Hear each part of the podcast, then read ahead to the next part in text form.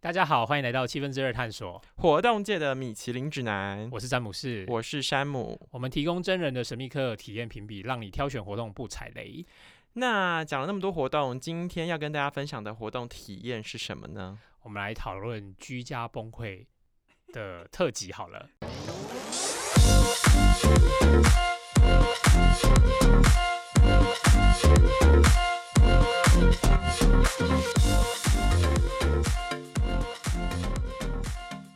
这个这算是什么鬼活动啊？居家崩溃不就是什么活动都不能做了吗？没有，我跟你讲，虽然居家大家在家里防疫，我们还是推出了线上活动评比。好啦，就是透过一种 观落音的形式，对你知，道，因为大家现在所有的开会都转成线上会议。然后我那天就看到 IG 上有一张梗图，他就说：你们有没有想象过，就是我们现在的线上会议就跟古代灵媒通灵是一样的， 就是一群人询问彼此说：詹姆士，你听得到我的声音吗？你看得到我吗？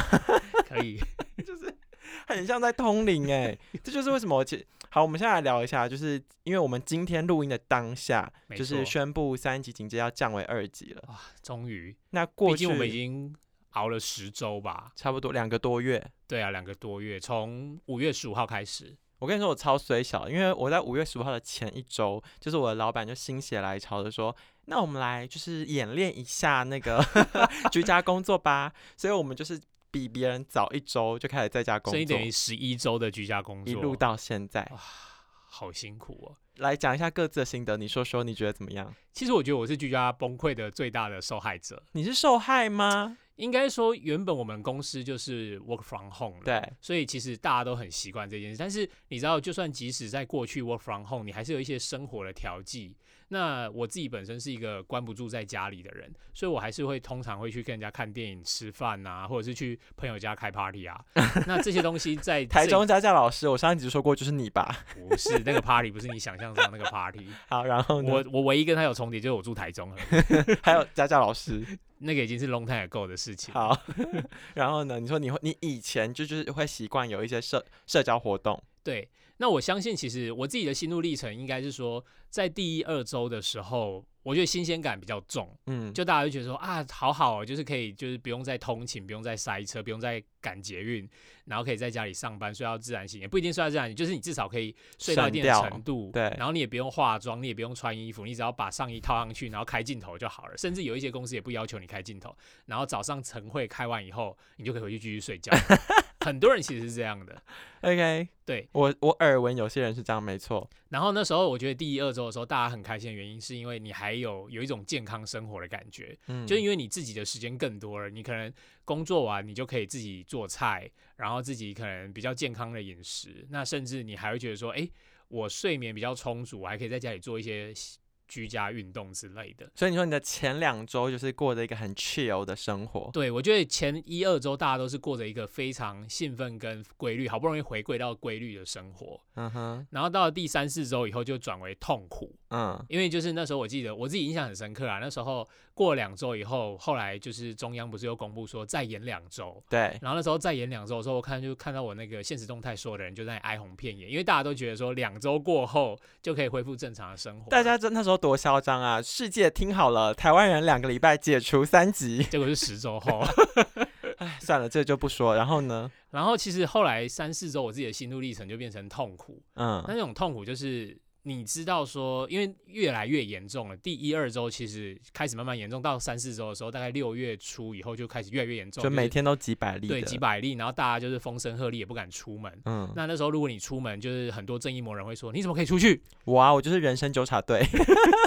然后我唯一的乐趣就是去我家里附近巷口的 Seven Eleven 买饮料透透气。这么悲惨吗？对啊你身为一个有车阶级，你不是可以就是兜个风什么的？对啦，我后来真的是熬不住了，然后因为可能妈妈跟在家里跟妈妈相处太久，然后又开始产生摩擦。后来我们就觉得说，我们不要再这样下去，我就说我带你去兜风好了。 所以我们那时候全家就开着车去兜风，然嗯后我们就可能就有时候我那时候的小乐趣，除了去 Seven，还有时候会开车开半小时的车去买一杯饮料，嗯，然后再开车回来。故意跑远一点对，去就是买故饮意料去隔壁的城镇买一杯饮料。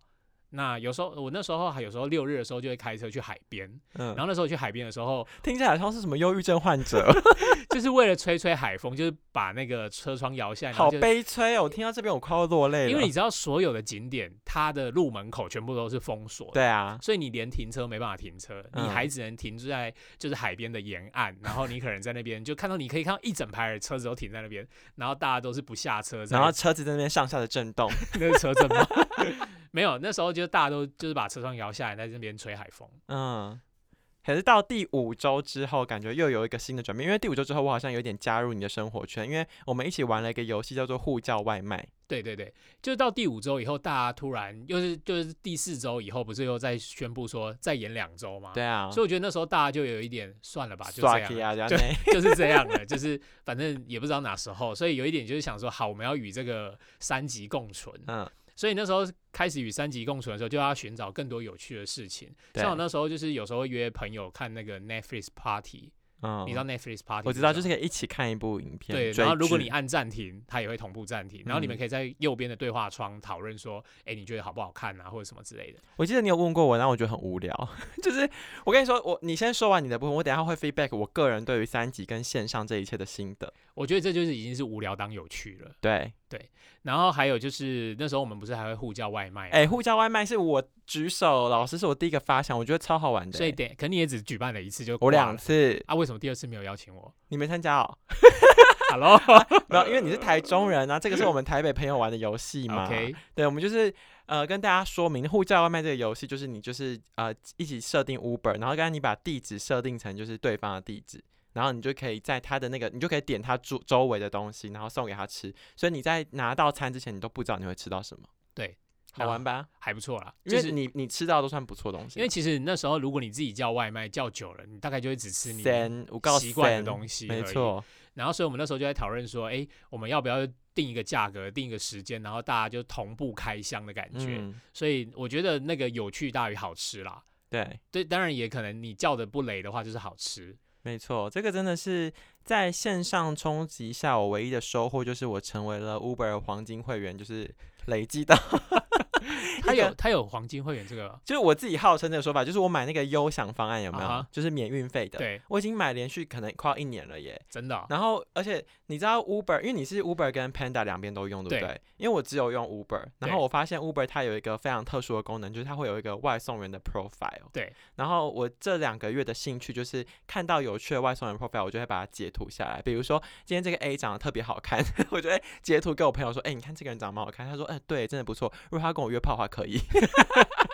然后，但其实很很多时候比较有趣的是，外送员自己会写一些非常有趣的东西，比如说他比可如能嘞，呃，我看过很多哎、比如说，因为他的他那一句话是这样，他是说我提供外送的原因，嗯哼，然后我就会看到好多派，比如说 A 派就是呃真情呼吁派的，比如他就会说为了筹措女儿戴牙套的费用。那我就觉得天哪，好感人哦！或者是有些人他就会说哦，因为原本的工作受到疫情影响，所以要添补家用，嗯哼，这种就是感动派的。对，第二种是大内宣派的，就是他把它当一个广告看板。我看过有一个人，他跟我说，如果有国内外旅游业务，欢迎找我，我的方式是什么什么的， 因为他本来可能做旅行社的，他就对会把他的联络方式写在上面。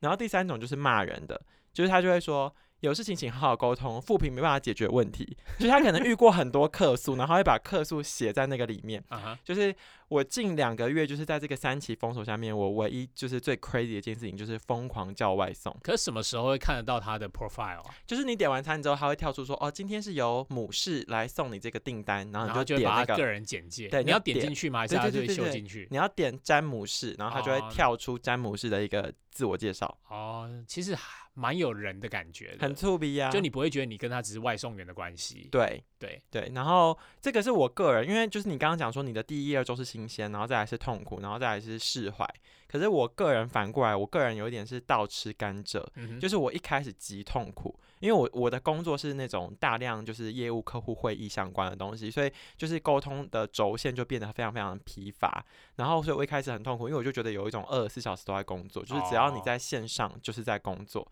可是随着到第五周、第六周之后，我就觉得我好像已经习惯了，就是你知道人是有一个适应力的，就是你已经转变了，你的心态上已经转变了。对，然后但是就像你讲的，在这么无聊的日子之下，你还是要找一些乐趣，真然后的，呃，你今天要讲的某一些活动体验，我也有做过。那我们等一下就是跟大家聊一聊。对，就是我们来聊一下说，哎，我们在气氛之二探索这边有帮大家评比了一些什么线上的活动，然后还有就算没有的话，还有我们知道哪一些有趣的线上活动。虽然接下来要进入到二级了，但还是可以拿来玩啊。因为说实在的，国外解解风风、解解风风的也是有啊我啦我现在不敢讲这种话，因为我觉得讲这种话痛苦的最后还是我自己。 没有，我跟你说，我今天就是站在一个替消费者把关跟指引的立场，因为我个人就是觉得线上东西超无聊，所以你今天最好是有办法拿出一些有趣的东西来说服我。我就跟你讲，贯穿一句话就是无聊当有趣， 这就是疫情下你还能怎么样呢？好悲催哦，来你来来看，呼叫外卖这种事情，你都可以觉得是有趣啦。哎、这本来很有趣好不好？你没有玩过小天使跟小恶魔的游戏吗？你看我连去 Seven 透透气都是小确幸的，好啦，说实在的，我走出去外面倒垃圾，我也觉得很 快乐。因为我真的有朋友是六十天不出门呢、那个很可怕，我有个朋友就是这样、哎，就是其他实我很居家的人，其实我觉得最可怕的是，如果你今天是住在台北租房子，那如果你只有五平大的空间，我本人住在套房里，对啊，那个真的很可怕哎、那像个很我可在怕台啊中还是透天，我还可以从一楼跑到四楼，再从四楼跑到一楼，我可以每天这样跑。真的，我现在就好想要回去阿公阿妈那种乡下家嘛，就还有外面的院子啊，然后你可以养一只狗啊那 种。就有期庭待院那一些的还好，就是如果你有那种门啊、庭院那一种，你就觉得好像自己的生活空间没有那么狭小。对啦，就是我我虽然我个人身为就是这个社会普世的风纪鼓掌，但是我还是可以理解大家为什么会违规，因为真的太痛苦了，太痛苦了，这不开就有玩一点笑。违反人性。所以，我们来讨论一下说在这么痛苦的状态底下，还有什么样的线上可以做的事就情？是你还是要保持身心健康跟愉快啊，所以第一件事情就是一定要做就是运动。对。可是线上运动这件事情，你来聊聊好，因为我真的很讨厌线上运动。你讲一下，就是你们七分之二在评比了这么多，就是你知道，其实健身房他们说在海景第一排，就是整个疫情冲击是海啸第一排，海不是啊啸第一排，不是海景，他们不觉得是海 景。对，他们在海啸第一排啊，对他们第一个被冲击，因为三级就是不能去健身房。对你知道他一开始我们五月第一周的时候，那时候是二级嘛，对，然后那时候他只是说可以去健身房，但要戴口罩。其实那时候就蛮累的，我那时候还是有去，然后真的是要嗯戴口罩跑步。对啊，然后那时候我还有朋友就是还开玩笑说，哦，太棒了，现在是世界不再练腿日， 就是不用再练腿了，就是你还是可以做一些简单轻松的。哦，但是后来到五月十六之后吧，反正后来变三级以后是健身房整个关闭。对，那你以前认识的那些商家他们怎么办？其实像一开始大部分都是一二周的时候，大家都那些商家就开始想说，反正熬个两周就好了。可是到了第三四周的时候，他们纷纷赶快推出线上的课程。嗯而线上课程的话，不外乎就是一对一的线上课程，那这大家都知道嘛。那还有一些线上瑜伽，其实线上瑜伽其实在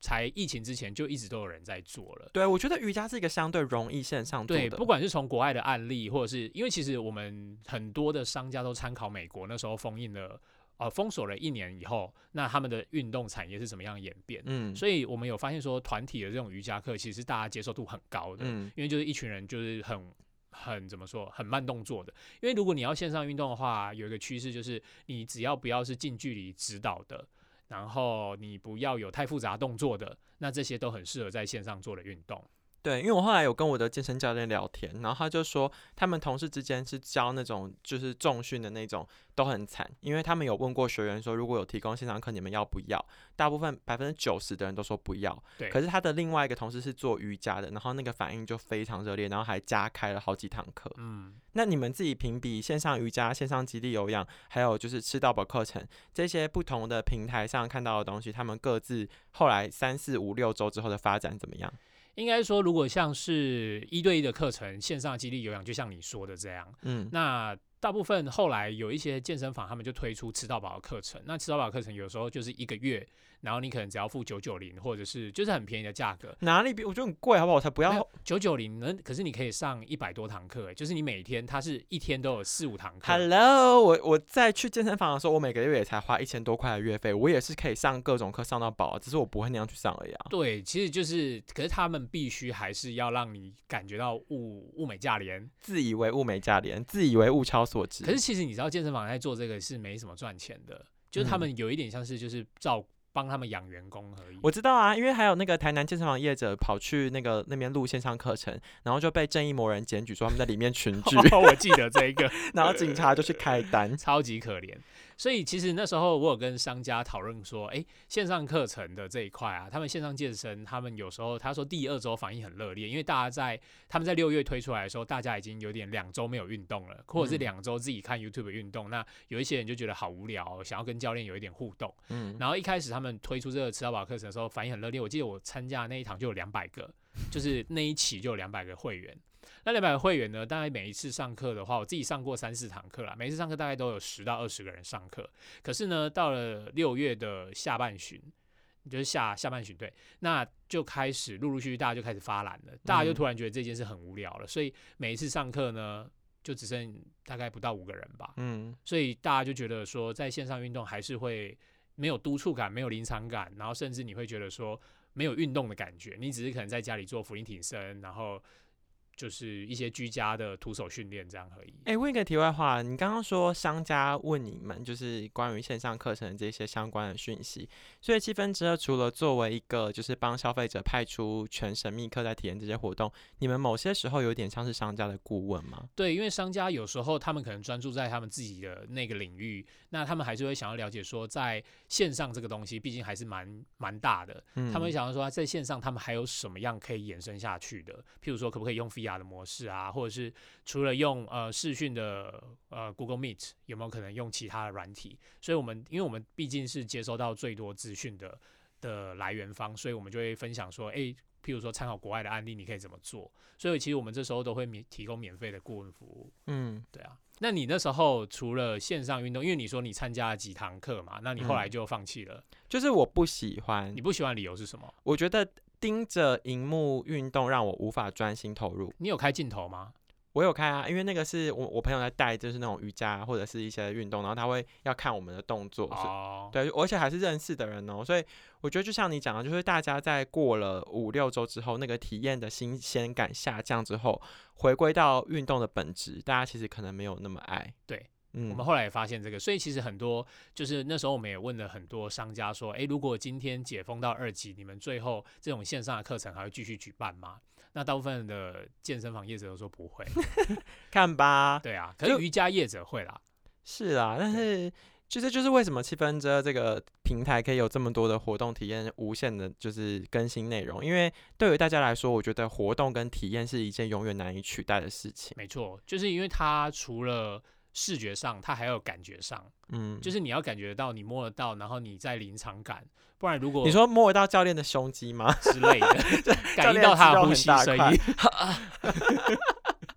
然后呢那？你可以看前面的人啊。哦，对前面啊有个正妹，然后之类的她在啊练臀，你就可以这样瞄一对，下。所以你不会觉得你好像一个人在家里面对电脑。对对我觉得是这样没错。可是我觉得都比你自己看 YouTube 好啦，因为你在 YouTube 的时候，你就真的自律度要很高。像我跟我朋友，我们那时候是要求每天的十点半上线，然后嗯就是十点半准时开始运动。那我觉得只有在这种方式强制性的，你才会有团队一起运动。所以你们有自律，有啊？我们大概五十天运动了二十天。那你们还不错哎、但是其实我们本来当初说好是每天，但是我们 在隔隔每日两休天每两天，我们改成后来就。但你还是比我好很多，因为我一开始是先加入大家的运动，然后后来我就会开镜头看大家做，然后我就在那边聊天。 你把当大家当 Netflix 在看，对，就看大家说，哎、啊你们做得怎么样？还跟大家监督聊说，哎、你那个屁股要再下去一对，点。然后后来后来就根本就连加都不加进那个会议里面。但是我有听过另一派比较认真的是，他们还成立一个共同基金，啊哈，就是如果你没有登入的话，就会罚钱。哦哎、其实我觉得这样比较好。就是真正严格互相督促。对，可是我跟你说，社群上就是也是哦，就是一开始大家会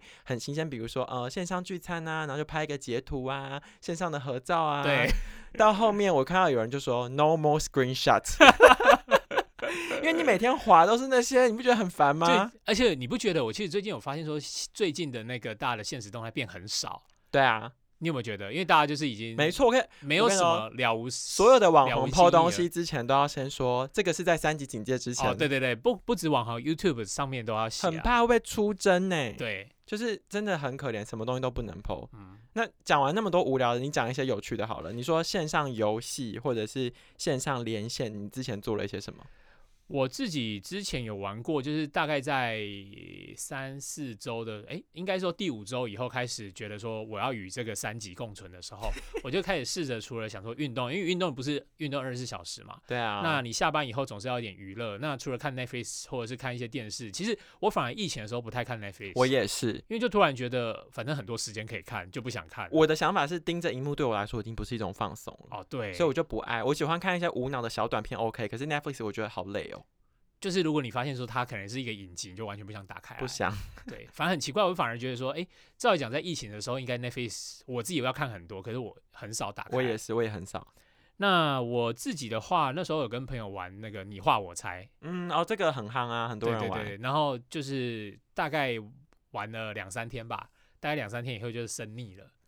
我跟你说，你这个人就是喜新厌旧到一个不行。那你呢？你玩什么？哎、你画我猜那个群主，你还把我拉进去、哎，结果你把我拉进去之后，你自己从来没有玩过。 我在你我把你拉进去之前，我大概玩了三四天。但一开始玩是蛮有趣的吧？对，一开始就觉得很有趣，然后还觉得很好笑，因为大家因为如果有听众有玩过的话，它就是有点像是我画了一个，然后你再接龙换你画，对啊，然后画到最后就大家要猜出来说这是什么东西。其实很像以前综艺节目《超级星期对天》那种，对，其实我看到的时候，我也觉得很像那个超级比一比之类对，的就是有一点东西复古的游戏。哎、我的新潮多了，我跟你分享，我玩的是叫做《Among Us》，就是它太空狼人杀是不是？对，就是太空杀。然后啊我我真的我那时候也是沉迷游戏，我那个游戏我大概沉迷了一个礼拜，然后那那个礼拜我每天都会玩大概三个小时，那真的有点多哎、然后我会玩到失眠，就是觉得因为我的脑就是太亢奋啊，然后就是睡前如果玩那个，因为它是这样子，就是它是一个太空任务游戏。然后在这个任务游戏里面是一个团队嘛，然后里面有其中一个人他是叛徒，对然后叛徒的工作就是杀死其他人，然后其他人的工作就是解任务，所以它不像一般的狼人杀，因为其实我个人很讨厌就是娱乐百分百那种狼人杀， 因为啊哈它很累，它要一直那边有很多专有名词，然对后很多勾心斗角。可是太空狼人杀 Among Us 它的好处是你如果不想要这样勾心斗角，你可以专心的解任务。那如果你想要哦勾心斗角的话，你当坏人你又很爽，因为你可以去暗杀别人。就是它真的是一个我觉得很刺激，他然是后要去跟网友凑对，还是你要自己找一群朋友凑都对可以，都就可是以。你可以开 private room，也可以开那个 public。哦，所以像我后来我就会去，因为我朋友都不跟我玩，所以我就可以去跟一些 外国人玩。他在外国，我我第一次听到 Among Us 是美国那时候在，就是还在他们的怎么说封城的时候，嗯很就夯的对游就很戏红的游戏。对，因为那个真的很适合封城的时候玩，因为我们那时候的方式是，我们就会开着游戏，然后同时开 LINE 的语音，嗯，然后我们就会在 LINE 语音聊说，是不是你詹姆士， 你就是凶手吧？所以它其实也结合了有一点剧本杀跟狼人杀的概念。我没有玩过剧本杀，这个等一下让你聊，但是我觉得它就是结合了心机以及解任务，哦、然后它又有分地图，然后又有不同的小任务，所以对你你们在就是线上游戏的下一块是，我看你的 round down 里面写了线上密室逃脱，对，其这实到底要怎么线上？这个我很我很好奇我。们那时候其实后来陆陆续续，因为像这种呃三级的时候，你玩密室逃脱一定每一次都是五到十个人进去那个室内空间玩嘛，对啊，所以这势必一定没有办法在三级的时候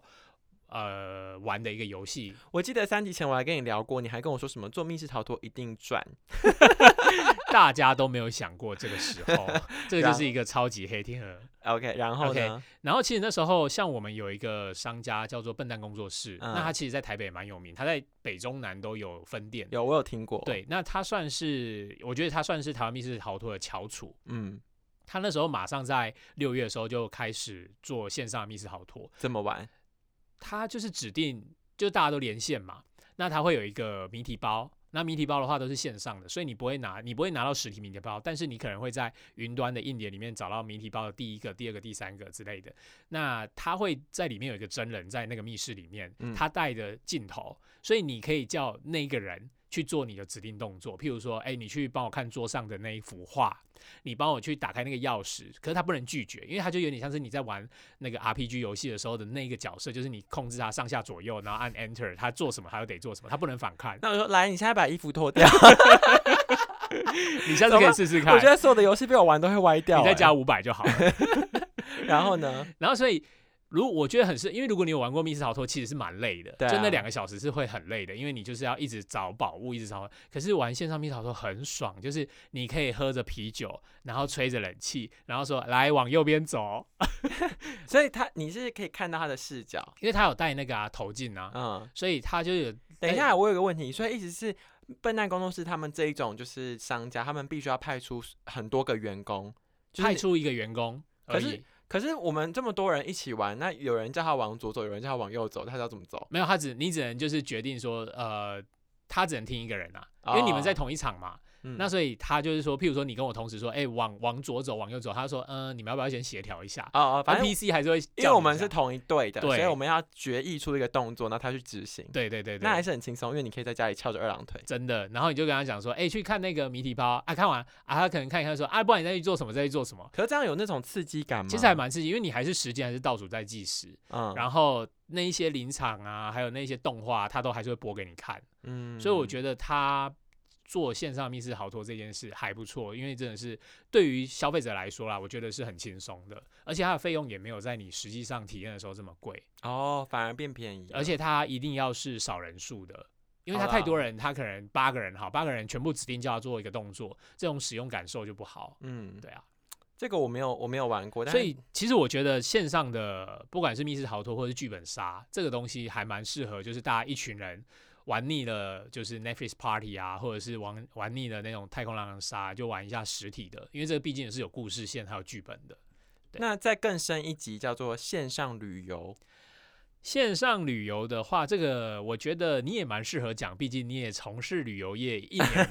的一年经验多的时间，，对，怎样怎样？为什么你说线这个我就不懂哎，什么叫做线上旅行 Airbnb？其实那时候我记得在 M b n b 在二零二零年的时候，它因为它本来就有推出体验这个活动，它除了住宿以外，它还有推出体验这个活动，你知道吗？你说去体验，但没有真的要入住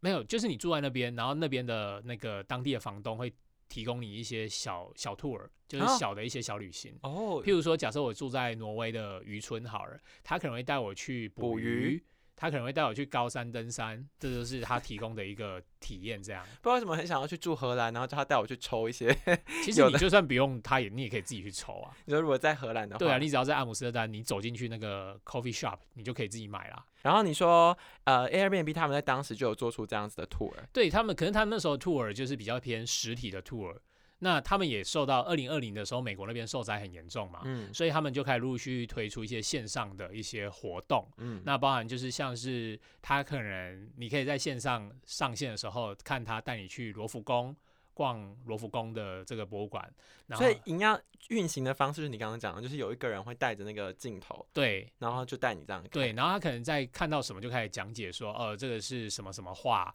这个是什么雕像，然后大概是这一种的。那其中我觉得有几个还蛮有趣的，因为我觉得，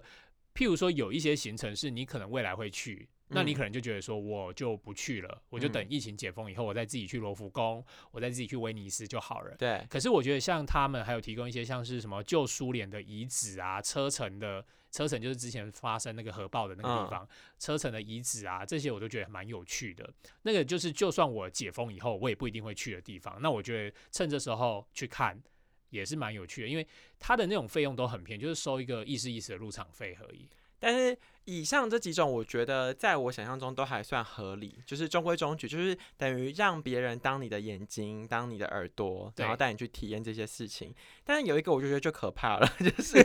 线上还愿，而且这个是在就是旅游平台上可以买到的。对，这在我们的前公司是买得到的。线上还愿是怎样？你解释一下，因为毕竟这个那么迷信。诶，你有拜过四面佛吗？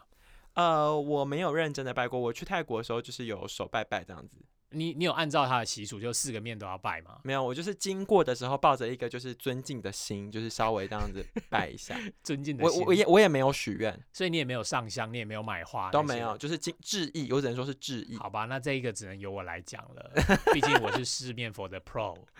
虔诚信徒。对我是他的虔诚信徒。我怎么是样大概每一次去曼谷，嗯，其中有一个行程一定是会去暹罗那附近拜四面佛。然后晚上再去色情按摩。呃， 你不要每次都 cue 到这个。 好，然后是呃，如果你有在四面佛求许过愿的话，他们有一个大部分都有流传说一个都市传说，就是你一定要还愿，对不对？对啊，就是要投投钱，然后跳舞啊，能能能，不一定要囔，跳舞，其实不一定要跳舞，只要你过去，你自己跟他许了什么愿望，那你就是要回来嗯，把那个愿望完成，不管嗯你这个愿望有没有达成，你都是要还愿的。就是你答应的事情你就要做。，对，那所以我自己的习惯就是，只要我有许愿，我大概一年内都会回去。嗯，那大家都谣传说，如果你没有回去，你就开始越来越衰啊，或者是你的愿望就会开始走下坡。那你完啦、现在两年都飞不过飞不出去、欸，哎，诶，我上一次有许愿吗？其实我已经忘记了。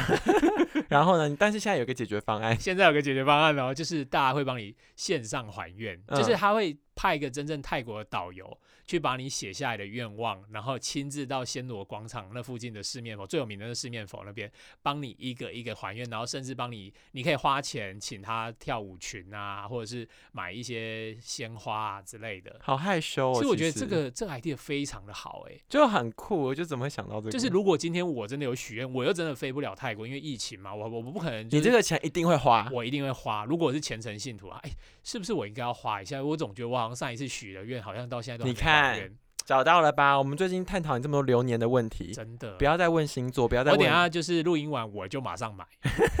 我是认真的。可是哎、那那我好奇的是，他怎么样证明他帮你做了这件事情？他应该是直播啦，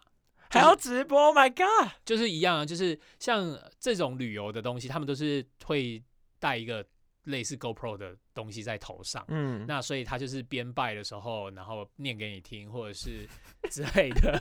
然后就是要求你的指定动作这样。拜托姐，你不要许一些见不得人的愿望哦，不然你到时候还要跟他好说尴尬啊、对，很尴尬，还要念给 他听。应该是没有吧？应我该可能是要没回有去看一下日记。 你会写下来，没有啦，我自己忘记了，应该是没有，因为这毕竟这种正神或就是这种神明的事情，我不太敢乱讲话。哎、那多少钱呢、啊？这个多少钱？我记得是五百块，那但 OK 确切啦确切的价格大家要自己上平台看。对，但我觉得如果真的是五呃一千块以内，然后可以代替你完成出国应该做的一件事，我觉得大家对愿意做。其实我觉得愿意，如果你突然觉得最近你之前许愿完，然后突然觉得最近运很不顺，可能就是四面佛在惩罚你。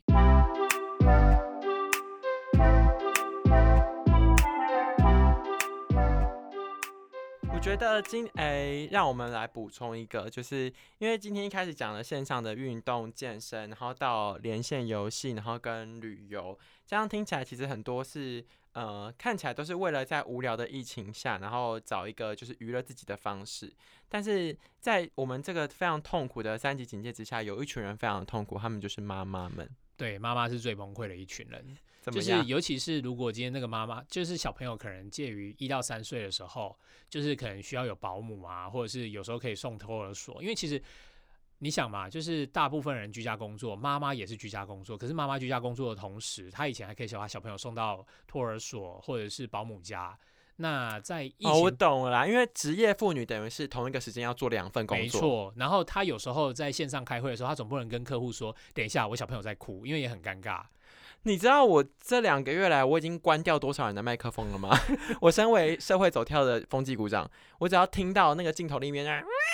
就是我就会直接把他的麦 关掉，可是他们其实也是没办法的没，办法，因因为为你小要孩没办法控制。不是，，而且你要想哦，保姆也不愿意去你们家。对啊，对啊，而且保姆如果去你们家，你也只能就是只有他可以，因为你想，今天我是 A 家长，你是 B 家长，你会让一个保姆这样变成一个病穿毒，插，对对对，他你就对变成一个病毒的流动，你也会担嗯心嘛。嗯，所以，而且小朋友的抵抗力又特别不好，所以他们会甚至会觉得说，好，你这个保姆你只能来我家。那有一些保姆就觉得说，来你家我也不愿意啊，什么之类的。所那以保姆那么难找，你们七分之二有什么线上活动推荐吗？给这些家长 们？我们没有线上保姆评比啦，对啊，上一集第一、第二集才在那边嚣张说什么活动你们都有因为保姆不是评，保姆不是它，它不是一个活动，哦它是一个必需。品。好吧，你这么说我还可以还是可以每，但买是其单实我们那时候有发现，就是很多妈妈陆陆续续开始就是上网找一些解决方案，因为那时候我记得大概在一到两周的时候，很多妈妈就开始 PO PO 文说自己很崩溃。对啊，的现实动态嘛，然后后来就是他们就开始陆陆续续就去找一些线上唱唱跳跳的课程。你知道谁是妈妈的四面佛吗？啊谁？巧虎，绝对是。巧虎一放下去，小孩就乖。对，然后他们就会开始在那里看那些卡通影片啊，或对啊者是唱唱跳跳。哦，还有一些，当然还有一些商家有提供，譬如说他们本身就是儿童体操啊，或者是呃上一次聊到的那种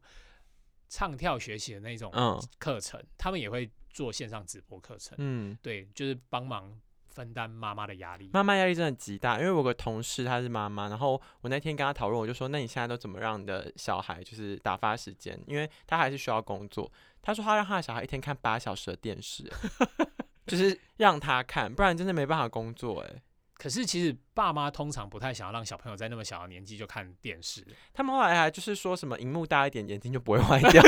就是开始乱说服自己了，就是你只能这样跟自己说，不然你到底要怎么办？就跟我们就是无聊当有趣，然后所有东西就是在所有的最糟糕的状态底下找出一个最好的平衡 点。没错啊，你看你今天聊了这么多线上的东西，你最后自己做了一个结论，你就说觉得解封之后这些东西就会不见，那我们聊个屁呀、部要不要分会把存在，部分会存在。 你要不要把这一集往前播啊？我怕你这个之后播没有人要听哎、我觉得它就会变成一个历史啊！我觉得这个就是变成一个很好的历史。啊，我们的节目见证了时代。对我们见证了时代，就是大家在最痛苦的时候，我们还是提供了最有趣的东西给大家。好啦，如果大家在疫情的这期间有任何其他娱乐的活动，然后跟体验想要分享的话，欢迎投稿给我们，这样我们之后可以在我们的节目还有我们七分哲的网站上跟大家分享。对，如果大家还有什么线上的约炮啊，线上的、诶约炮本来就是线上的，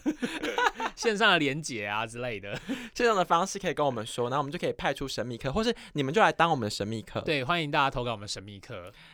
祝大家都有可以一个，我不知道你自己做一个祝福的话。 就是希望大家都在二级、一级，不用再回到三级了。然后赶快回到一个常态的生活，然后继续去体验更多不同的活动跟有趣的事情。没错，谢谢，拜。拜。